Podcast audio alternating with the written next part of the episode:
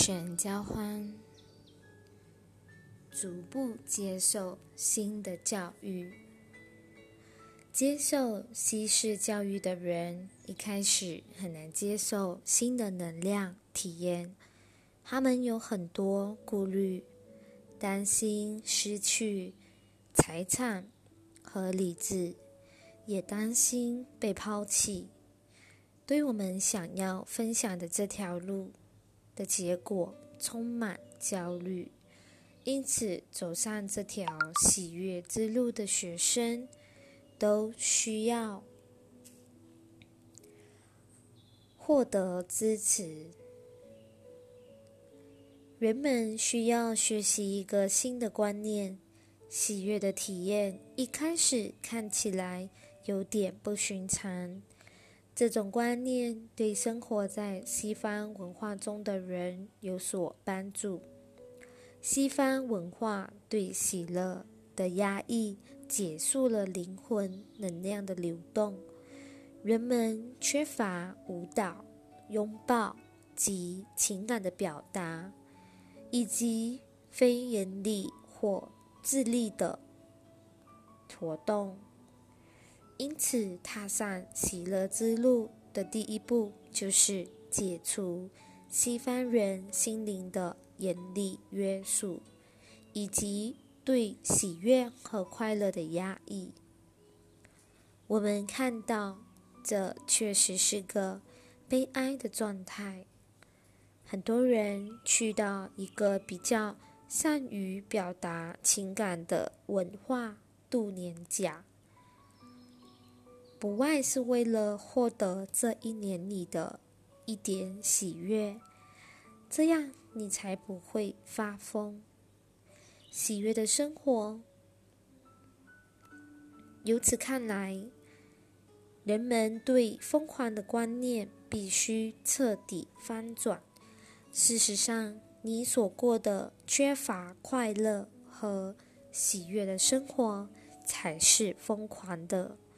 这样的生活受小我的驱使而动弹不得，使得人们没有时间停下来享受欢乐和干净的游乐。所谓干净的游乐，是指不用毒品和酒精获得的喜悦。多数人获得喜悦的唯一时刻。就是在喝下第一杯酒之后的瞬间，但是很快的，你的喜悦便会消退，开始进入较低的振动频率。此时，你不但不快乐，还伤害自己的身体，且长久下来会破坏自己。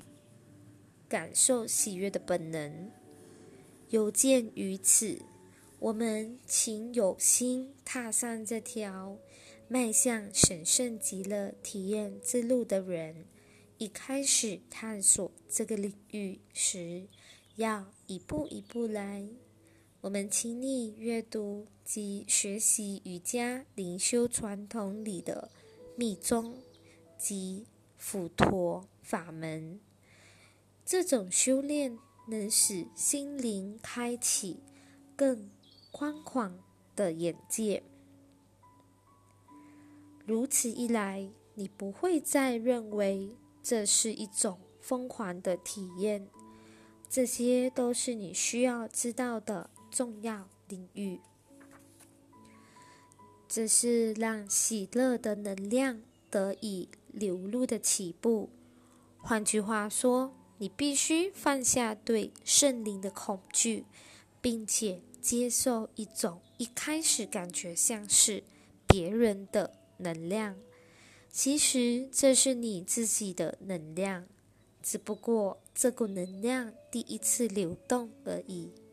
你没有理由害怕它，这正是你所渴望的能量。但是你对它的陌生，使你感到害怕。当这股能量升起时，你马上就会感觉到它的力量，因此你会经历一段学习曲线，才能驾驭这种升起的感觉，以及浮现出来让你消除的恐惧。如果你是个完全没有经验的新手，那么你必须与人谈论及分享自己的经验。在这方面，较有经验的人必须协助较没有经验的人，向他们保证这是彻底唤醒心灵过程中的正常体验。多数人所生活的次元。很平淡无味，以至于快速增长的能量使你感觉像在坐云霄飞车。每当你感觉招架不住，只需停止形成这种经验活动或冥想，并使心灵安静下来，以挖掘出恐惧。如此一来，这些恐惧便能被带到光明之中，接受净化和疗愈。只要你的潜意识中怀有这些恐惧，这些恐惧就会破坏你在灵修路上所寻求的各方面经验，阻断能量的流动，并阻断并阻碍你的进程。所以一开始一定要慢慢来。我们知道这是不容易的过程，因为西方人太习惯快速及成就感。但是这种心态可能使你在这条路上得到相反的结果。太多或太快会发生所谓的短路，或使你过度害怕。因此，每一部分都要慢慢的进行，心里明白圣灵与你同在，并且给予你自己能够掌握的分量。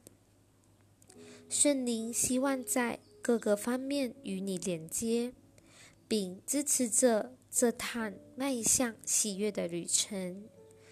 这趟旅途就像是一个走失的孩子回家与父母团聚一般。